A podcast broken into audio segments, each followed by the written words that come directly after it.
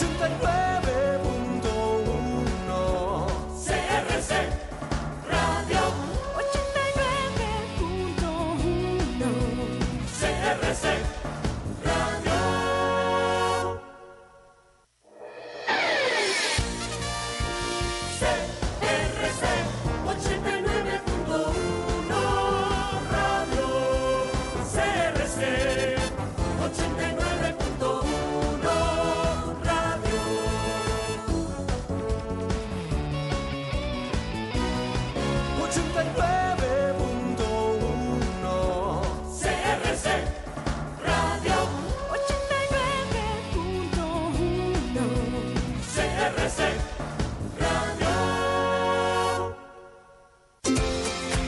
Este programa es presentado por Bodegas y Viñedos La Iride, porque siempre tendremos con quién celebrar.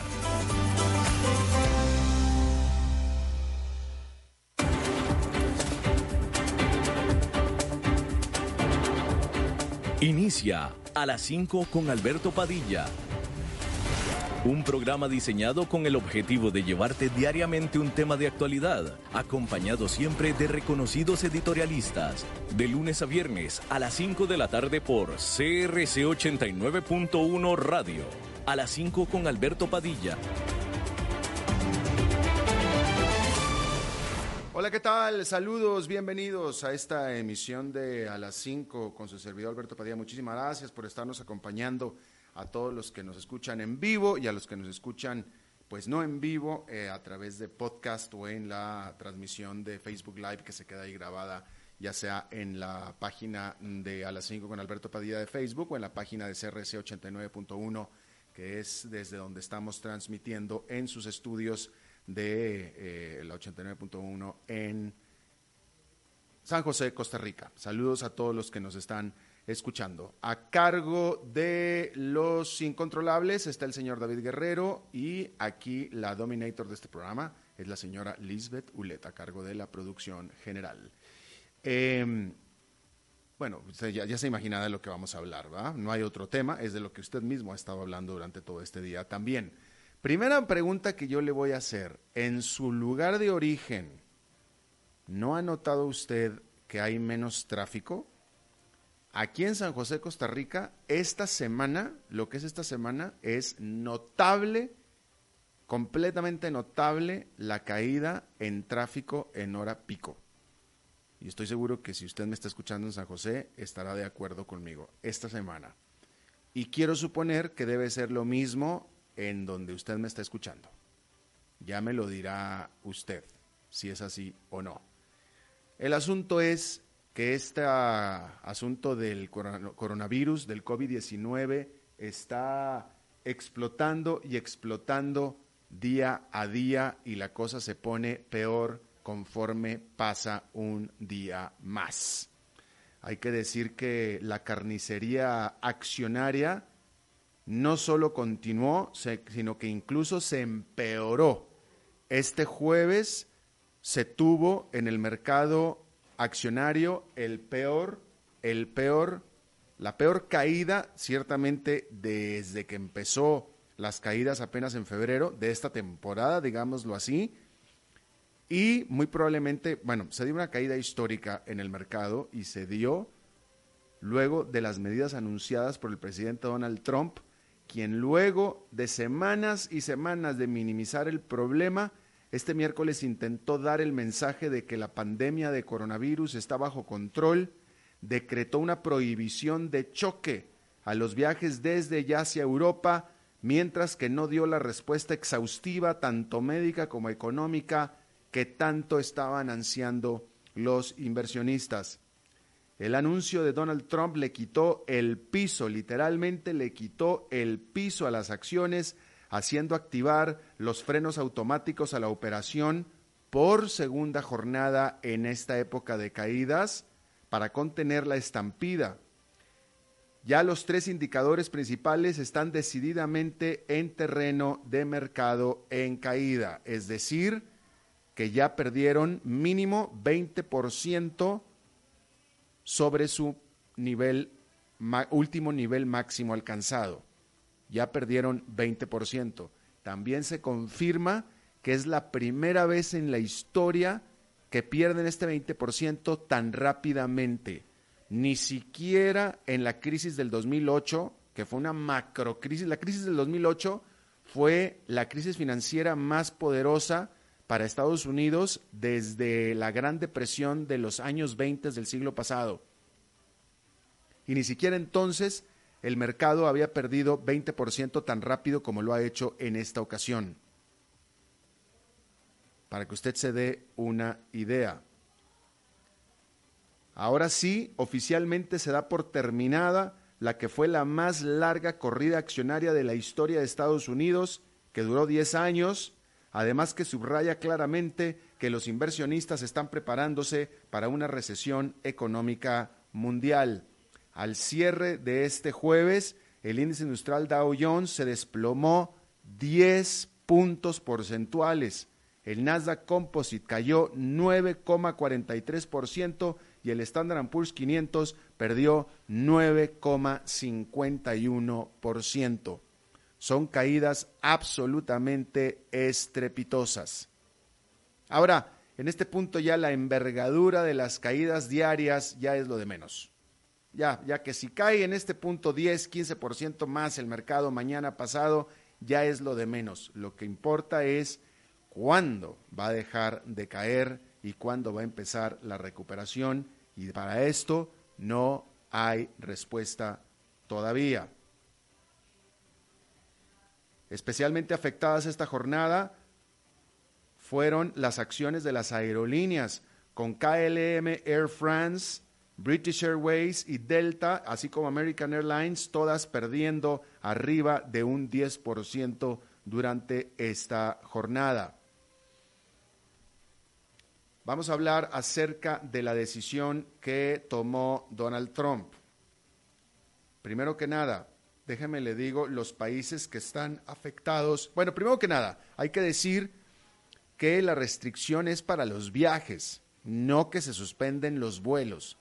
Lo que se va a suspender o se va a impedir es la visita a Estados Unidos o los viajes a Estados Unidos de personas que vengan de Austria, Bélgica, la República Checa, Dinamarca, Estonia, Finlandia, Francia, Alemania, Grecia, Hungría, Islandia, Italia, Latvia, Liechtenstein, Lituania, Luxemburgo, Malta, Países Bajos, Noruega, Polonia, Portugal, Eslovaquia, Eslovenia, España, Suecia y Suiza.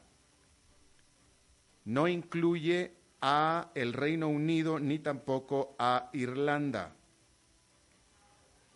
Solamente las personas que vengan de aquellos países que no sean estadounidenses. Los estadounidenses sí podrán regresar pero pues les van a tener que hacer un chequeo, ¿no? Pero cualquier otra persona que venga de esos países, por ejemplo, si usted es tico colombiano y viene de estos países vía Dallas, vía Houston a partir del viernes a la medianoche, olvídase, no le van a dejar subir al avión. Punto, se acabó. Consecuentemente, las aerolíneas, tanto europeas como de Estados Unidos, están comenzando a alterar sus itinerarios, están comenzando a ajustarse. Eh, la primera notificación que yo recibí fue por parte de eh, KLM, donde, bueno, pues ya mandó un itinerario modificado de sus vuelos de Europa hacia eh, Estados Unidos. Van a recortar capacidad de manera mucho, muy importante, porque pues ahora simplemente nada más los estadounidenses van a poder viajar si es que van a empezar a viajar pero ciertamente esto está teniendo un efecto muy, muy severo sobre las aerolíneas del mundo. Hay que decir que después del anuncio de Donald Trump, la aerolínea europea Norwegian, que es la tercera aerolínea más grande de Europa, reportó, informó del despido del 50% de sus empleados. El 50% de sus empleados fueron despedidos de la Norwegian después del anuncio de Donald Trump. Por su parte, el petróleo sigue en picada. El referencial crudo Brent cayó un adicional 6% cotizando en los 33 dólares con 68 centavos. De hecho, esta noticia es, esto, esto es de la mañana, ¿eh? ¿eh? Déjeme, le voy a ver si le encuentro el precio actualizado de esta tarde, porque esto es todavía en la mañana. Déjeme ver si le doy... Bueno, pues lo que le puedo decir es que los precios del petróleo a ver, vamos a ver si lo puedo actualizar aquí enfrente de usted. Bueno, pues total, sigue el... Uh, bien, no, no, no, no lo tengo aquí, pero no lo quiero hacer porque luego vamos a perder el ritmo. Entonces le decía yo que el Brent sigue cayendo en picada, el, el, el mercado petrolero sigue totalmente en picada porque el desplome en la demanda por combustibles, al estar la gente optando por quedarse en casa junto con el colapso de la alianza saudí-rusa, ha provocado un dramático colapso en los precios que hoy en día están un 50% por debajo de su más reciente punto máximo, que fue apenas en enero. Esto ha estado ejerciendo una tremenda presión a las empresas de energía, cuyas acciones también han sido particularmente rematadas. De Trump los inversionistas estaban esperando medidas para concretar, mejor dicho, medidas más concretas para manejar el impacto económico de la pandemia, especialmente luego que a principios de la semana dijera que vendría un gran programa de estímulo económico. Y no vino. Encima, parece que leyó mal el anuncio que leyó en la noche, pues tuvo luego que aclarar que la prohibición de los vuelos no, o de los viajes no incluye al comercio de bienes. Y es que Trump dijo en vivo textualmente que la prohibición aplicará a la tremenda cantidad de comercio y carga. Eso fue lo que él dijo, que aplicará a la tremenda cantidad de comercio y carga que cruza el Atlántico. Luego de su anuncio y ante el desplome en los futuros accionarios, Trump tuiteó la aclaración de que la prohibición aplica a la gente, mas no a los bienes, pero ya para entonces el daño estaba hecho y ya le acabo de decir pues los efectos que tuvo y que ha tenido el mercado ante esta situación. Ahora, después del anuncio de Donald Trump y que tuvo los efectos que tuvo sobre los mercados, se han precipitado los cierres y cancelaciones a lo largo y lo ancho de Estados Unidos. La decisión de la Liga Profesional de Básquetbol, la NBA, de cancelar la temporada se dio luego que un jugador del equipo del Utah Jazz al parecer contrajo el COVID-19 y, y, de hecho fue solo el inicio de una serie de cancelaciones similares que está dejando a la industria de eventos de Estados Unidos enfrentando una verdadera crisis. La Liga Profesional de Hockey anunció después que también suspende juegos. En un principio el torneo March Madness de la NCAA se dijo que seguía en pie, aunque iba a ser en puerta cerrada con estadios sin público, solo para que un par de horas después dijeran que se cancela por completo. La Liga Profesional de Fútbol Soccer anunció también una suspensión de partidos por 30 días, la MLS. Hasta ahora, la próxima temporada de béisbol sigue sin cambios. Hasta ahora. En Nueva York se anunció, en nada más en este día primero se anunció que la Ópera Metropolitana de Nueva York iba a dejar de operar Después se anunció el cierre del Museo Metropolitano de Arte en Nueva York, solo para que un par de horas después Broadway, todos los teatros de Broadway van a estar cerrados al menos por 30 días también. Y en, este, en esta ciudad se van a aumentar, se van a seguir dando los cierres de atracciones y lugares para visita. Usted va a ver. Por lo pronto, yo en lo personal, el viaje que yo tenía ya con mi hijo para celebrar su cumpleaños número 21 la última semana de este mes a Nueva York, caput. Ni para qué voy, para qué vamos, ya no va a haber nada, absolutamente. La, entonces le decía yo que la cancelación de la temporada o los juegos con estadios cerrados tendrá un severo efecto a una masiva industria del entretenimiento y eventos en vivo que empuja un poco más a la economía entera de Estados Unidos hacia la recesión. Las acciones de la empresa Live Nation, que promueve eventos en vivo, han caído 40% en lo que va del año. Solo el miércoles perdieron 16%. Bien, ahora hay que decir que la llama olímpica fue encendida este jueves en Grecia, aunque sin espectadores por temor al COVID-19. Y este es un reflejo de las grandes dudas que hay sobre si en efecto se llevará a cabo este que es el mayor evento deportivo del mundo. Los oficiales miran con mucha preocupación la tasa de infecciones del COVID-19 en el país sede que es Japón. Hasta ahora se han reportado más de 1.200 casos, la mayoría de ellos dentro de un crucero anclado frente a Yokohama, aunque se estima eso pueda ser solo la punta del iceberg. Casi 13 millones de estudiantes en Japón fueron ordenados a permanecer en casa y han sido cancelados la mayor parte de los grandes eventos públicos. El presidente del Comité Olímpico Internacional, Thomas Bach, insiste en que los Juegos iniciarán sin cambios como está programado el 24 de julio. Sin embargo, otras autoridades no parecen estar tan convencidas de esto. El ministro olímpico de Japón entrevió una posposición para más tarde en este año, mientras que un miembro del Consejo Organizador Olímpico japonés dijo esta semana que el evento podría posponerse hasta por dos años. Pero el gobernador de Tokio dijo que una cancelación es impensable. La última vez que se cancelaron los Juegos Olímpicos fue durante la Segunda Guerra Mundial.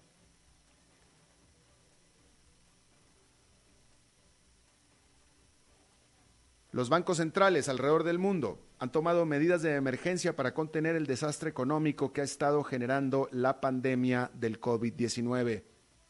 Sin embargo, las, las, iniciativas, por más decisivas, no han logrado tranquilizar el pánico de los inversionistas que no han parado de rematar lo que consideran son inversiones demasiado riesgosas.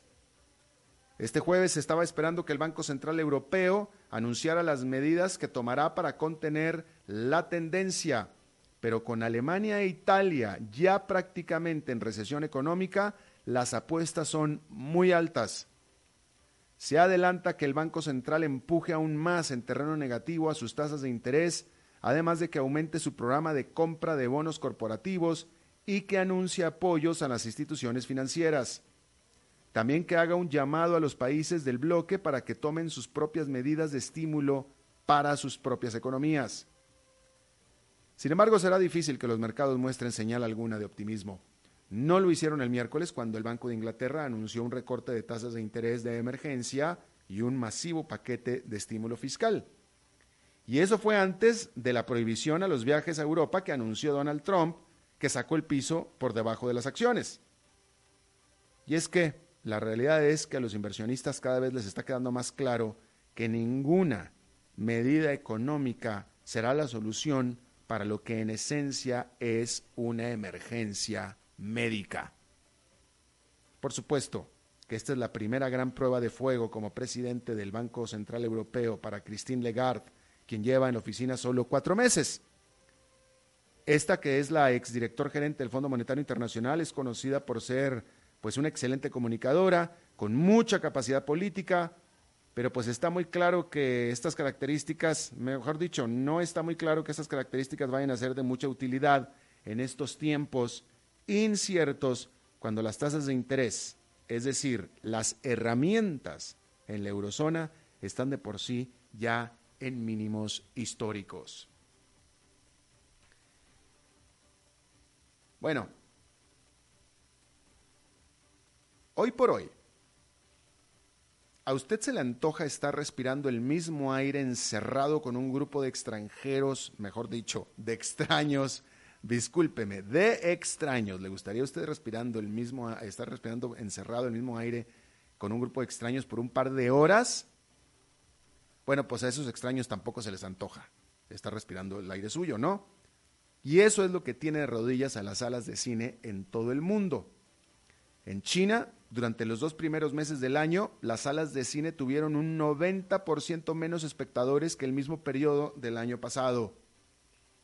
En Italia, el fin de semana pasado hubo 95% menos taquillas que el año pasado, aún antes que se decretara la cuarentena. Incluso se han pospuesto estrenos, incluyendo el de la última película de James Bond, con el irónico nombre de Sin Tiempo para Morir. La segunda empresa más grande de salas de cine del mundo, Cineworld, publicó este jueves sus resultados para el 2019, que fueron razonablemente buenos.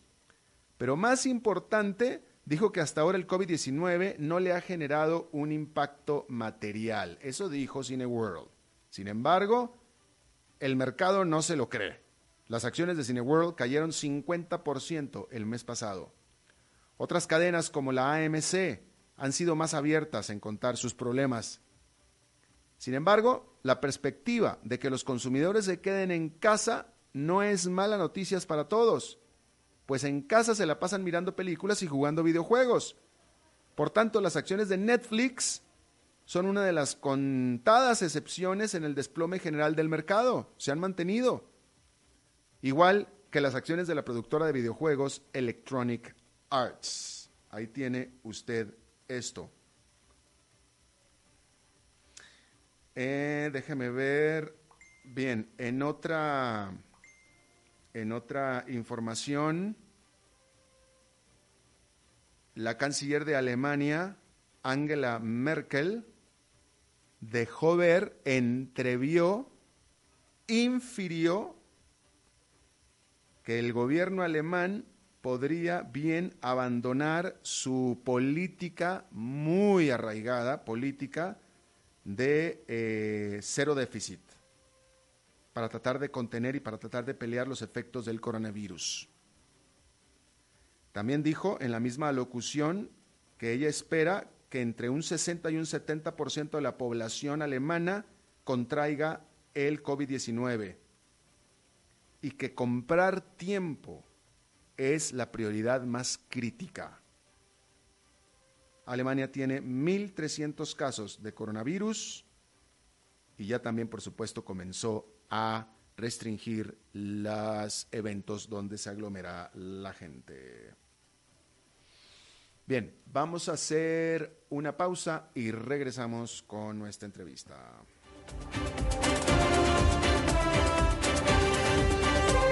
A las 5 con Alberto Padilla, por CRC 89.1 Radio. Tinto, blanco, rosado, espumante, seco dulce.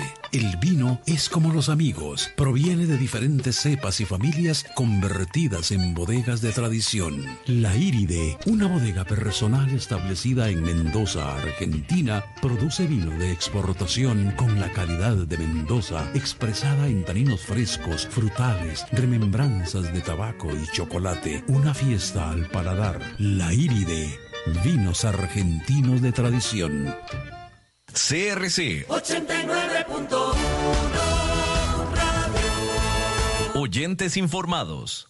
Desde los verdes bosques de nuestra montaña nos llega agua Cerros de la Riva, agua fresca de manantial que te permitirá vivir en equilibrio, proteger tu salud y la de tu familia, libre de sustancias químicas, envasada sin alterar su naturaleza a 2.000 metros de altura.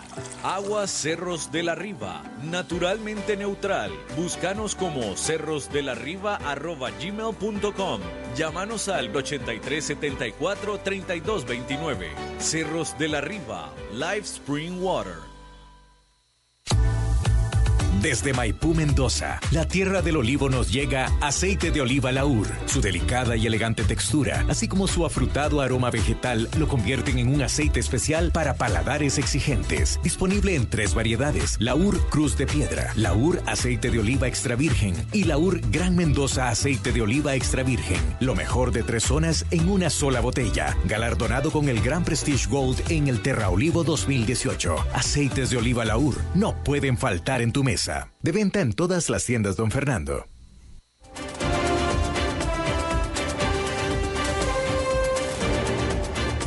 Seguimos escuchando a las 5 con Alberto Padilla.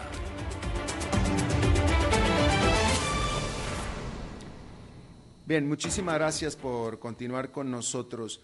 Vamos a continuar hablando, bueno, pues vaya, es que no, es, imposible hablar de otro tema que no sea el coronavirus o algo relacionado con el coronavirus. Hay que decir que sobre el turismo en Costa Rica, hasta, cuando menos hasta ayer, se habían cancelado 8 mil noches de hotel, 22 convenciones y 90% por parte de las reservas de agencias de viaje. Esto lo informó la Cámara Nacional de Turismo.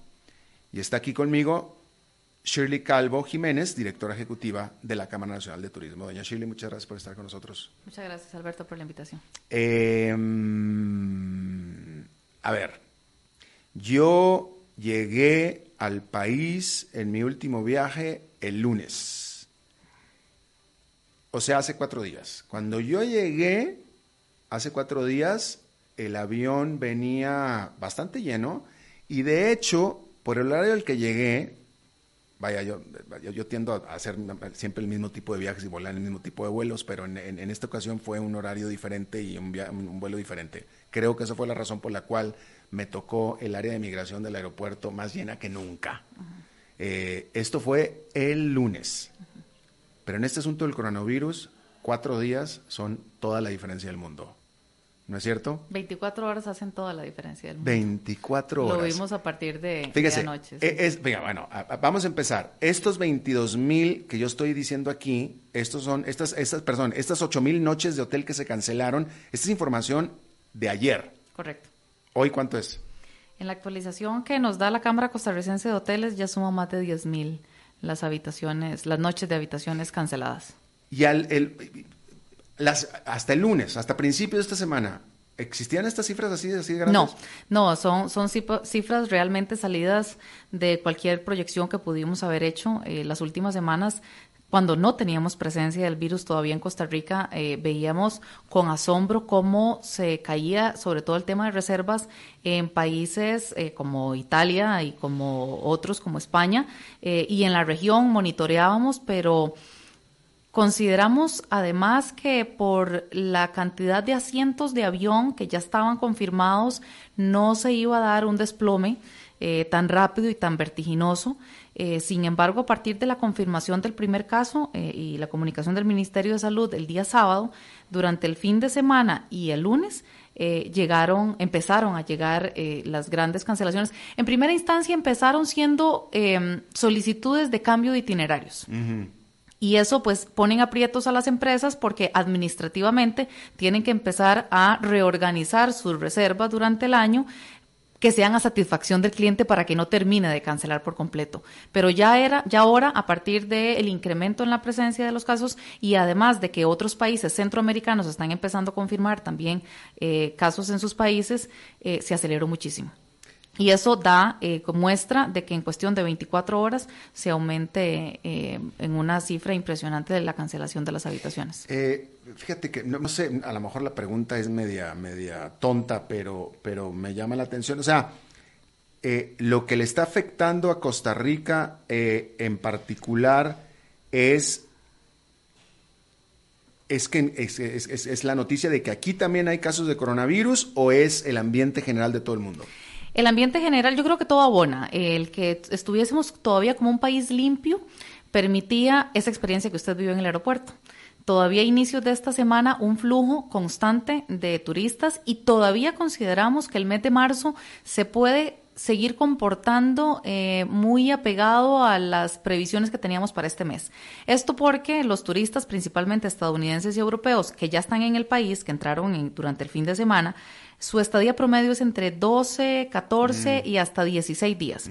Entonces vamos a tener presencia de mucho turismo todavía en estas O sea, ya semanas. están aquí. Sí, ya están aquí o algunos que están llegando que les tomó tarde la, la- la noticia de que ya estaba el virus en Costa Rica, pero eh, se va a mantener todavía esa presencia.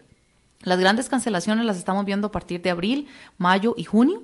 Eh, pero también hay otros factores externos que están eh, afectando. Uno es la imposibilidad o las, eh, las recomendaciones de no viaje de algunos gobiernos a sus ciudadanos. O el cierre de fronteras, como en el caso de, de Italia, o el cierre de eh, vuelos provenientes de Europa, como en el caso de los Estados Unidos, y hay muchos turistas extranjero europeo que hace escala en Estados Unidos para venir a Costa Rica. Entonces, eh, todos esos factores van abonando y se juntaron en una mezcla este, bastante desafortunada para la industria, porque ciertamente los datos, lejos de ser previsibles de contención, más bien siguen en aumento. Ahora, eh, cada una de estas cancelaciones, o las 8.000 noches de hotel, por ejemplo, quiero suponer, y esta es pregunta, pero quiero suponer que venían acompañadas de, de pasajes de avión también. Es decir, cada una de estas noches es gente que está perdiendo dinero, dice, prefiero perder mi dinero a viajar a Costa Rica. Así es. Ciertamente, bueno, en primera instancia, siempre dependerá de las políticas de cancelación de cada uno de los, eh, de los agentes de la cadena de los servicios turísticos.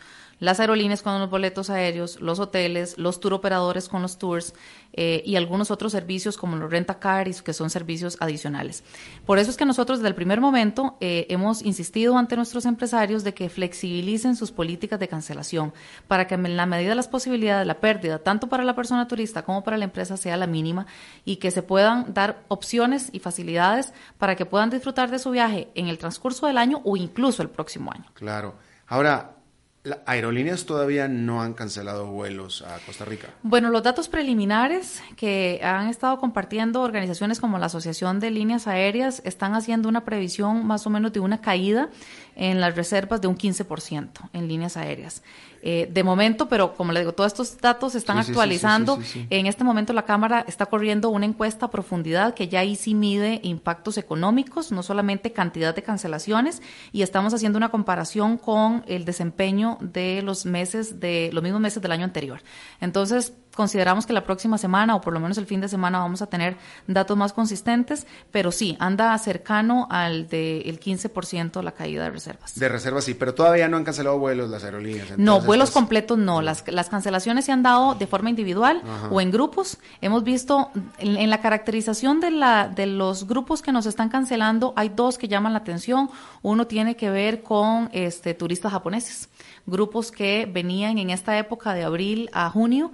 Eh, que están cancelando grupos completos y esos venían en cantidades importantes y estudiantes principalmente estadounidenses que venían a pasar sus vacaciones de primavera que también venían en estas épocas La Spring Break. eh, correcto. Y ahí no se están jugando ningún chance, ni los colegios, ni las universidades, ni los padres de familia, de mandar a los muchachos a realizar un viaje, y sobre todo en un país en donde ya está activo la- Claro. la- el Eh, ahora, eh, este dato que teníamos aquí de 8 mil noches, que ya son 10 mil, y 22 convenciones. ¿Estas 22 convenciones están dentro de estas 8 mil noches o son aparte? No, son aparte. Son aparte porque eso se contabiliza por eventos, ya sea en el centro de convenciones o en, en hoteles que tienen centros de convenciones un poco más pequeños, pero ciertamente esos se han mapeado esos 22 congresos que además con el primer anuncio del Ministerio de Salud de la cancelación de eventos masivos vino en cascada la cancelación. Buena, buena Fue- pregunta. fue Esos, eh, eh, eh, eh, eh, discúlpeme que le interrumpí. Esas, eh, estos eventos, es esa directriz de las autoridades de salud de no emitir los permisos de salubridad para que se hagan estos eventos, ¿incluye también estas convenciones? Bueno, ¿O sí, sí, bueno, dependiendo del cupo, porque el Ministerio de Salud eh, considera eh, eventos masivos, que es básicamente lo que se está prohibiendo eh, a partir de eh, 2.000 o 3.000 personas. Eh, pero normalmente las convenciones andan en esas cantidades de asistentes. Si son reuniones más pequeñas, eh, queda sujeto a la valoración de las autoridades de salud y también sujeto a que en cualquier momento exista una contraorden o una ampliación de la restricción para la cancelación de eventos. Ajá, pero eh, en realidad la pregunta era, ¿estos eventos se, se, se cancelaron solitos o es por la, la directriz de, la, de, la, de las autoridades que no les van a dar permiso? No tenemos las fechas exactas de la cancelación de cada uno, pero ciertamente los primeros se dieron por el tema de la imposibilidad de eh, distintas nacionalidades de las personas participantes de poder viajar, las restricciones de viaje que existían ya sea por la aerolínea o por el país de procedencia y después a partir de la restricción y la presencia del virus en Costa Rica, porque todavía cuando, de nuevo, fue toda una realidad diferente en la industria turística a partir del viernes cuando se da el primer anuncio, porque las consultas las semanas anteriores, la primera pregunta era, ¿hay virus en Costa Rica? Y donde decíamos que no, les cambiaba el panorama, eh, evidentemente, a las agencias mayoristas y a los turistas. Claro. Pero, pues, se ha generado tal nivel de pánico y ha habido tal nivel de información sobre la propagación del virus en países, como en el caso de Italia o el caso de España, que ha hecho, eh, sobre todo, pensar que en países quizás más pequeños la propagación sea más fácil y eso ha hecho que las personas del todo o cancelen o soliciten cambios de Claro, reservas. claro, es que es que es increíble que estemos hablando, o sea, es increíble la manera en la que esto se está acelerando. Hace el jueves pasado, estamos a jueves en este, en este momento, el jueves pasado todavía no había un solo caso de coronavirus en Costa Rica. El primero se dio, creo que se confirmó hasta el sábado. Así es. Y estamos ya cinco días después y estamos, parece que estemos hablando de que lleva el coronavirus en Costa Rica ya meses. Y, y- y- y- todavía el viernes no había casos de coronavirus. Y, estas ocho mil, bueno, ya diez mil noches canceladas, el lunes no existían, el lunes estaban perfectas. Así es. Sí. Lo que me hace pensar es que la situación se va a poner mucho peor todavía. Sí, eh, bueno, siempre va a ser difícil. Evidentemente, estamos buscando dos cosas. Uno, que nuestros empresarios de nuevo flexibilicen sus políticas de, de reservas para poder sostener en la medida de las posibilidades las que se pueda. Y que eh, rápidamente también el gobierno de la República, que es parte de lo que nosotros comunicamos el día de hoy, le hemos solicitado las posibilidades de eh, emitir una serie de eh, a medidas administrativas que le permitan a los empresarios poder sostener en esta época eh, las actividades, sobre todo por si vamos a generar una eh, un enfoque de promoción de turismo nacional en vista de que para los próximos tres, cuatro, cinco o incluso hasta seis meses se va a reducir considerablemente la visita de extranjeros, eh, esas medidas son muy importantes para poder hacer una contención económica, pero ciertamente al día de hoy las muestras es de incremento en las cancelaciones Claro. de todo tipo, porque además la industria turística hay que recordar que es una industria muy encadenada. Eh, no son solamente hoteles, eh, eh, boletos aéreos, hoteles y restaurantes. Hay una serie de actividades en Costa Rica como parques temáticos, los tours, los guías de turismo, los transportistas de turismo, los que venden artesanías, eh, todos los, los que administran las atracciones turísticas, es un efecto en cascada las afectaciones económicas. Absolutamente. Estas cancelaciones que se han estado dando hasta en estos tres días eh, son. eh, yo estoy, estoy, tratando, estoy partiendo de la base de que San José es una cosa y el resto de Costa Rica es otra. Es parejo para todo Costa Rica, son en San José, son en las playas. Consideramos, bueno, estamos empezando a caracterizarlo este, precisamente con la encuesta que estamos corriendo, pero una de las particularidades de Costa Rica es que tiene su distribución turística en todo el país. Eh, prácticamente en cualquier provincia, en cualquier rincón de Costa Rica, no solamente las playas o los volcanes o la ciudad son destinos turísticos. Está muy distribuido y tan distribuido en términos positivos es muy bueno porque se distribuyen mucho los beneficios, pero también cuando hay afectaciones se distribuyen las afectaciones en todo el país. Claro, por supuesto. Eh, doña Shirley, usted es muy joven, así es que este, no voy a pretender que usted estaba por aquí en estos rumbos hace 10 años. Yo creo que la última vez que hubo, ¿cuándo fue la última vez que hubo una caída en el turismo en Costa Rica? Yo creo que en durante la crisis mundial de hace 10 años, en el 2008. En el 2008, ciertamente. Usted estaba como en el colegio, entonces no, no, no, no andaba por aquí, pero la pregunta es sobre la experiencia que tiene Costa Rica, que, ¿cómo fue aquel evento? O sea, tratando de, de- de hacer una comparación con lo que podemos esperar acá. ¿Qué pasó con la industria turística? ¿Qué medidas se tomaron? Eh, ¿Qué afectación hubo? ¿Cómo se recuperó? Aquí es en donde entra eh, otra de las características de la industria turística en Costa Rica, que es eh, la capacidad de reinvención que existe eh, y de resistencia de los empresarios, porque ya hoy muchos, a pesar de las cancelaciones, decían, no, de esta vamos a salir como hemos salido en diferentes ocasiones. No solamente la crisis del 2008, hay que recordar que la industria turística es muy sensible a, por ejemplo, desastres naturales que hemos tenido eh, y otras como por ejemplo eh, temas de seguridad turística que también nos hemos visto comprometidos desde el año 2008 con el tema del asesinato de que, las ha, que turistas. ha sido horrible, pero no nada comparado con este asunto. Así es, pero que ha eh, puesto en entredicho eh, o, puesto en riesgo la reputación de Costa Rica, pero consideramos que eh, si el gobierno ayuda y emite eh, opciones de salvamento como se hizo en el 2008, en donde se flexibilizan las políticas de los bancos, por ejemplo, para el tema del cumplimiento de las obligaciones con los préstamos. Eh, si se emiten gestiones ante la caja y ante el Ministerio de Trabajo para flexibilizar las jornadas laborales y no tener que hacer despidos masivos y que las personas se puedan asegurar solamente por medio tiempo.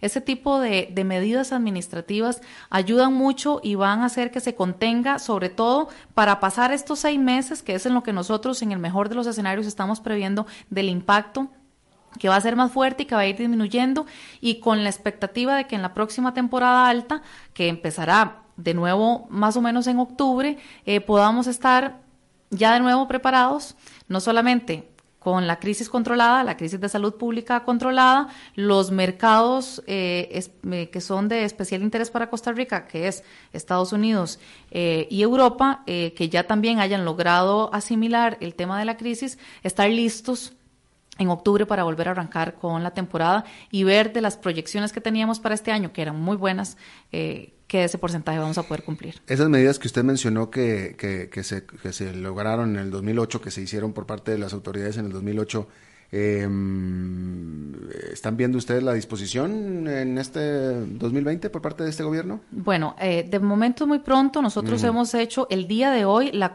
la, la, excitativa formalmente a las autoridades del Ministerio de Turismo para que sea desde el Ministerio Rector que se gestionen a nivel de Presidencia de la República. Si hemos sido muy vehementes que para esto no tenemos tiempo, si ya vemos el nivel de, si hemos logrado comprobar que en 24 y 48 horas eh, se pueden incrementar este nivel de afectaciones, no tenemos tiempo para que tal vez el gobierno nos diga, bueno, vamos a, a pensarlo eh, un par de meses para ver cómo evoluciona el problema y qué opciones damos, sino que ya se están generando, incluso me parece que el día de hoy en la Asamblea Legislativa se generaron un par de iniciativas de reactivación para los sectores económicos que se están afectando. Entonces, tenemos que movernos al ritmo y a la velocidad que se está moviendo el virus. Claro, por supuesto. Hablando del virus que se está moviendo, eh, varios de los casos de COVID-19 en Costa Rica han sido de turistas con lo que hace a los hoteles y a los a la a, la industria turista eh, del turística pues qué este ground zero receptor de eh, eh, hay alguien, vaya, yo no sé ni qué preguntar en esta ocasión, pero hay alguien del sector turismo que ya estuvo, eh, que, ha estado sospechoso en contacto o con COVID-19 por contacto con estos turistas? Bueno, el Ministerio de Salud ha sido muy reservado en identificar a las personas. El Ministerio de Salud sí, pero ustedes, los, ustedes los, hoteleros no son tan reservados. nosotros, nosotros no hemos tenido noticia, por lo menos particular, ni de un lugar específico, ni de una empresa específica, ni de una zona del país específica. Se hablan de casos en, en, Heredia, Punta Arenas, pero eh, los que, sobre todo los que son turistas, eh, que estuvieron hospedados en el centro de San José, en un hotel capitalino. Eh, se le rápidamente el Ministerio de Salud se trasladó y le realizó pruebas a las personas eh, y a las que estaban siendo cuidadores y no tenemos confirmación de que hayan sido afectados o infectados por el virus. Pero para eso, porque es muy probable que vaya a suceder, eh, si no ha sucedido, estará sucediendo en las próximas horas o sucederá.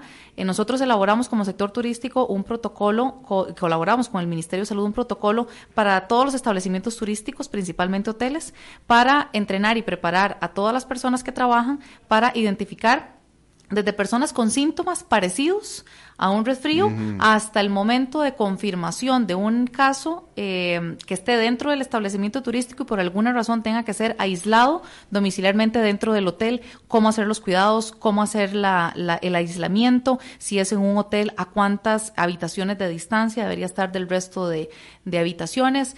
Eh, hay un protocolo muy elaborado en ese sentido y esperamos que eso nos ayude a contener. Pero de nuevo, estamos absolutamente todos expuestos, lo importante es estar preparados. Claro. Eh, por cierto, eh, eh, me, mencionaste antes de, empezar la entrevista que este asunto de las cancelaciones se precipitaron a raíz del anuncio de Donald Trump anoche. Correcto. Sí, este, vamos a ver, hay que recordar que el, mercado prioritario para Costa Rica es los Estados Unidos y cualquier noticia que se genere a ese nivel, este, pues genera muchísima incertidumbre y al estar estableciendo el presidente Trump estas medidas, no solamente de las alertas de no viaje a sus, ciudadanos, a sus ciudadanos eh, y el cierre de eh, la avenida de vuelos provenientes de Europa, ese conjunto de medidas, entendemos que son medidas que se tienen que tomar a lo, pensando y a lo interno de los países, pero cuando existimos países tan dependientes de la demanda de servicio, en este caso los Estados Unidos, y en media temporada alta, eh, las afectaciones son inmediatas. No, y aparte que un gran, quiero pensar que un gran porcentaje de los turistas europeos que vienen a Costa Rica vienen a Estados, vía Estados Unidos. Por suerte ahora hay una diversificación, hay bastantes líneas aéreas que vuelan directo, eh, incluso que vuelan directo ni siquiera al Juan Santa María, sino que llegan directo a Liberia. Entonces, ahí, eh, salvo que las aerolíneas sean las que por decisión eh, interna decidan cancelar esos vuelos, no deberían existir afectaciones eh, si es por un tema de aerolíneas. Ya si es por un tema de que no quieren salir de sus países de origen o no quieren venir a Costa Rica porque está el virus, ya eso casi que no es motivo de descarte porque ya prácticamente está en todos los países del mundo. Eh, aunque algunos tal vez no lo estén diciendo todavía, pero ya la propagación es incontenible. Eh, en ese caso de los vuelos europeos, nosotros logramos a tiempo y eso ha sido una conquista del país de lograr atraer líneas aéreas de que vuelen directo de Europa. Bueno, pues veremos, veremos. Eh, siempre se ha dicho, todo el mundo se queja, pero todo, de todo el mundo va, que en Semana Santa las playas están imposibles. Y están imposibles porque todo el mundo va. Pero vamos a ver esta Semana Santa cómo se pone este asunto. Bueno, nosotros esperamos dos cosas. Uno, que mm, los empresarios eh, saquen muy buenas promociones para los turistas costarricenses, que todos nos cuidemos, que implementemos las medidas y que esta Semana Santa se convierta como en una en un momento de apoyar a nuestros empresarios turísticos y de vencer el pánico colectivo que se ha generado por el virus, pero tomando las medidas eh, de prevención. Claro que sí. Shirley Calvo Jiménez, directora ejecutiva de la Cámara Nacional de Turismo de Costa Rica, muchísimas gracias por la visita. Muchas gracias a ustedes por el espacio. Vamos a hacer una pausa y regresamos con Fernando Francia. A las 5 con Alberto Padilla, por CRC 89.1 Radio. Tinto, blanco, rosado, espumante, seco dulce. El vino es como los amigos, proviene de diferentes cepas y familias convertidas en bodegas de tradición. La Iride, una bodega personal establecida en Mendoza, Argentina, produce vino de exportación con la calidad de Mendoza, expresada en taninos frescos, frutales, remembranzas de tabaco y chocolate. Una fiesta al paladar. La Iride, vinos argentinos de tradición. CRC 89.1 Oyentes informados. Desde los verdes bosques de nuestra montaña nos llega agua Cerros de la Riva, agua fresca de manantial que te permitirá vivir en equilibrio, proteger tu salud y la de tu familia, libre de sustancias químicas, envasada sin alterar su naturaleza a 2.000 metros de altura. Agua Cerros de la Riva, naturalmente neutral. Búscanos como cerrosdelarriba.gmail.com. Llámanos al 8374 3229. Cerros de la Riva, Live Spring Water.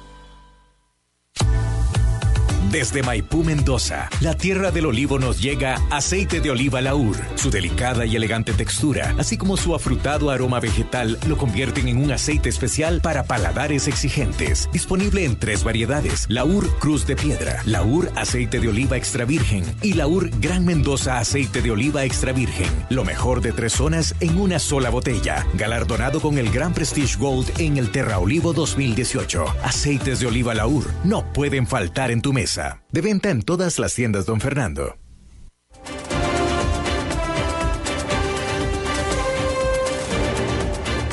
Seguimos escuchando a las 5 con Alberto Padilla. Vámonos rapidísimamente con Fernando Francia, que me comí muchísimo de su tiempo, Fernando. Pero, pero vale la pena porque era información pertinente y análisis pertinente del impacto del coronavirus que básicamente es el monotema del mundo, ¿no? Sí, totalmente, un monotema, tú lo has dicho, nadie está hablando de otra cosa y es muy triste. Sí, pero eh, hablando de eso, podemos engancharlo para hablar de otra cosa. Vamos a ver, mm. yo creo que como sociedad estamos fallando, realmente. No puede ser que no podamos lavarnos las manos. es, claro, eso sí, cuando hay algún problema, alguien se jala una torta, ahí sí somos los primeros en lavarnos las manos de ese problema, ¿verdad? Pero ya hay 23 casos en Costa Rica, tres de ellos eh, fueron extranjeros, incluido el primer caso, el que lo trajo, y 20 nacionales, 206 sospechosos ya descartados. Bueno, por ahora, por suerte, ni una, ni una persona fallecida, pero hay que saber que si te infectas con el coronavirus no es una sentencia de muerte, ni cerca. Salvo que estés en un grupo vulnerable, tenés más riesgo, pero no es una sentencia de muerte. El virus que sí se expande es el del pánico y la histeria, sin duda. Ya lo dijo la, entrevistada ah, hace unos pocos segundos. Amigos, amigas, detener el virus es fácil, debería ser. Ya lo ha dicho tanta gente, lavarse las manos, toser, estornudar correctamente, pero detener la histeria no es tan fácil. Porque los rumores y el pánico, ¿por qué son tan desastrosos? En cualquier orden de la vida, un rumor que corra fuerte puede generar quiebras de bancos o rupturas de relaciones. Y en este caso han circulado todo tipo de noticias falsas que son un atentado contra la convivencia en común. Ha circulado información de que la persona infectada, por ejemplo, con 54 años, había muerto. Es falso. Lo último que supimos es que estaba delicado, sí, pero no había fallecido. Ha circulado también que se deben cerrar aeropuertos ya, escuelas ya. Incluso también eh, se comparten por las redes sociales síntomas que son equivocados y que, y que generan pánico y más visitas a los centros de salud. En, estos casos se debe actuar de forma orgánica, como sociedad, como un conjunto. Confiar en las instituciones técnicas que investigan y desarrollan metodologías para aminorar los impactos del virus y sus contagios y de nuevo, hacer caso a lo más sencillo, lavarse las manos, gente. Lo más impactante es que justo en este tema se evidencia uno de los principales problemas de la humanidad, el individualismo.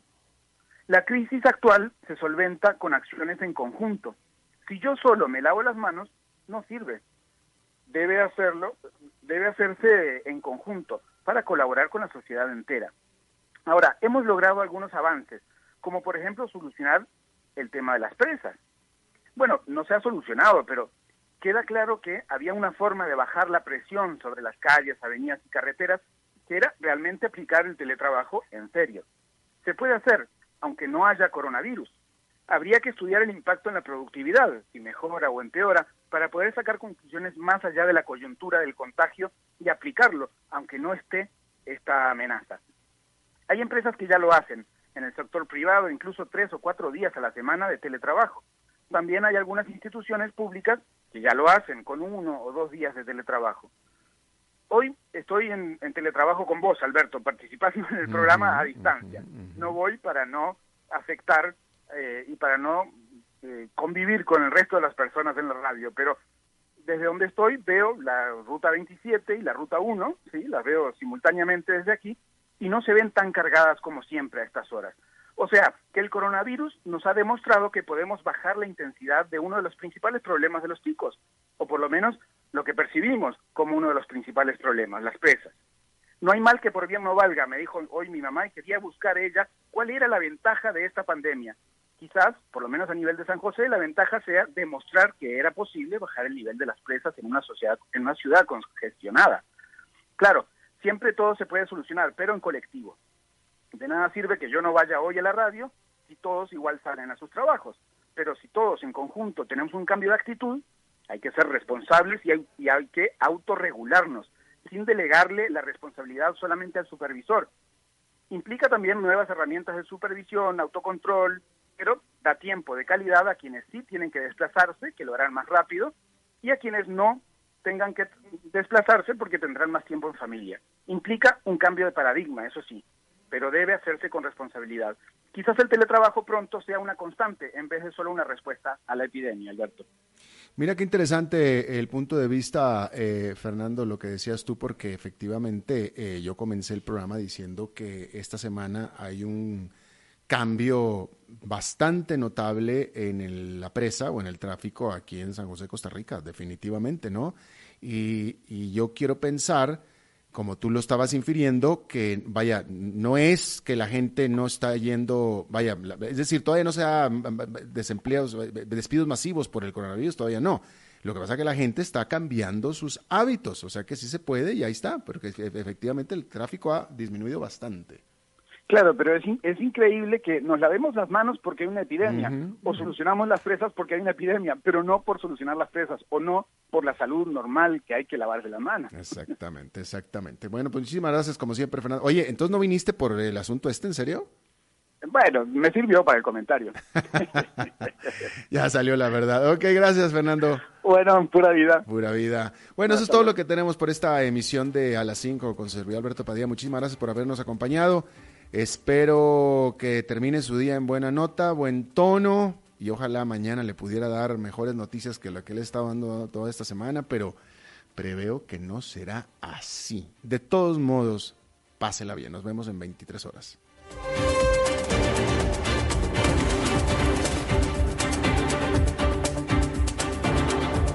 Concluye a las 5 con Alberto Padilla un programa diseñado con el objetivo de llevarte diariamente un tema de actualidad, acompañado siempre de reconocidos editorialistas, de lunes a viernes a las 5 de la tarde por CRC 89.1 Radio, a las 5 con Alberto Padilla.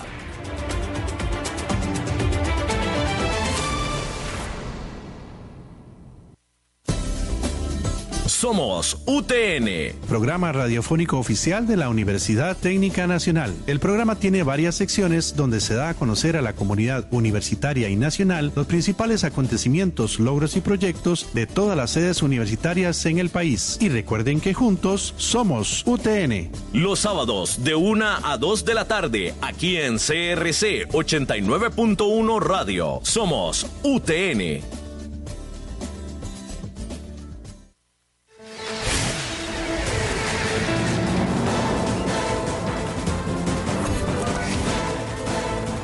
Inicia el resumen informativo en noticias CRC 89.1 Radio.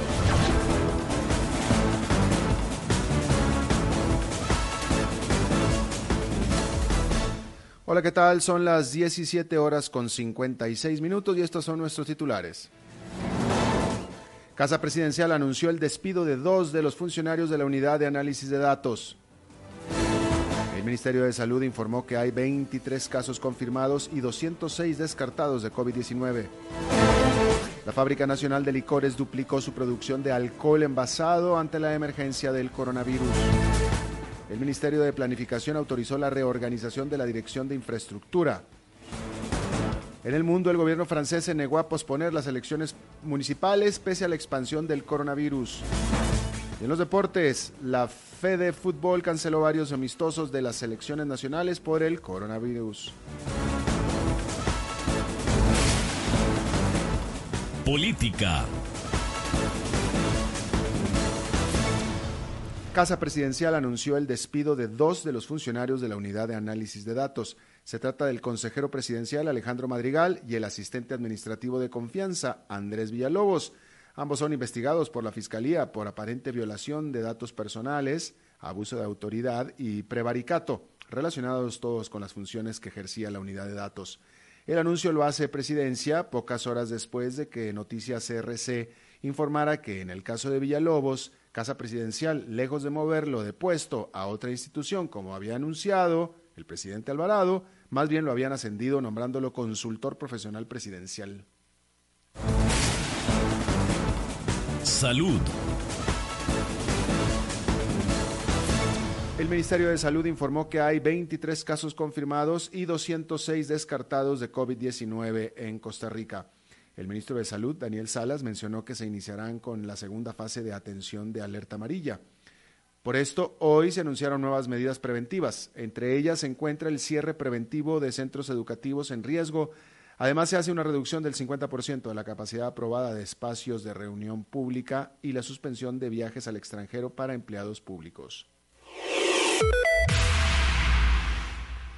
La Fábrica Nacional de Licores duplicó su producción de alcohol envasado ante la emergencia del coronavirus.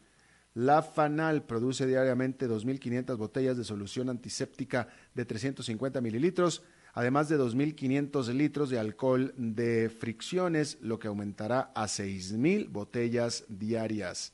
En la entidad indicaron que mantiene una reserva de solución antiséptica para instituciones como la Caja del Seguro Social, Migración y Extranjería, la Comisión Nacional de Emergencias, entre otras. Educación. El Ministerio de Planificación autorizó la reorganización de la Dirección de Infraestructura y Equipamiento Educativo del Ministerio de Educación Pública en un plazo de seis meses. La transformación planteada para el BIE busca que el nuevo modelo trabaje bajo un enfoque de proyectos, integralidad, coherencia y que satisfaga las necesidades de la comunidad educativa. De este modo, se buscan optimizar los procesos constructivos y de equipamiento educativo, así como tener un enfoque administrativo más ágil y moderno que permita mejorar la calidad de los servicios de educación que reciban las personas estudiantes.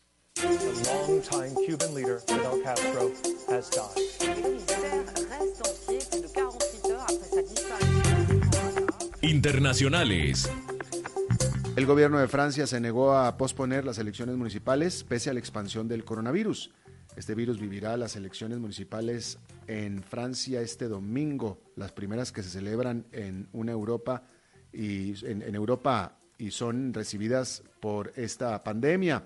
Las autoridades ordenaron medidas extraordinarias para evitar nuevos contagios. Dichos comicios serán en dos vueltas, una el 15 y otra el 22 de este mes. Además, el gobierno a inicios de semana emitió una serie de medidas de protección bajo el lema Votar no es peligroso. La pasión de los deportes en noticias CRC 89.1 Radio. La Federación Costarricense de Fútbol informó que canceló varios amistosos de las selecciones nacionales por el coronavirus. La selección sub-17 femenina ya no jugará ante el Chile el próximo 20 y 21 de marzo, mientras que la sub-23 masculina no podrá realizar los juegos ante Honduras que estaban planificados para mañana y el próximo domingo. Además, la Fede Fútbol indicó que los juegos amistosos ante Grecia y Panamá fueron suspendidos, mientras que el amistoso ante Brasil de la selección femenina se mantiene para el 8 de abril, en el Estadio Nacional, a puerta cerrada.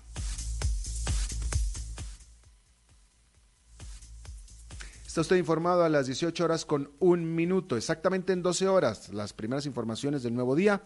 No se vaya porque está empezando el programa Contacto Deportivo. Lo saluda Alberto Padilla. Que tenga buenas noches.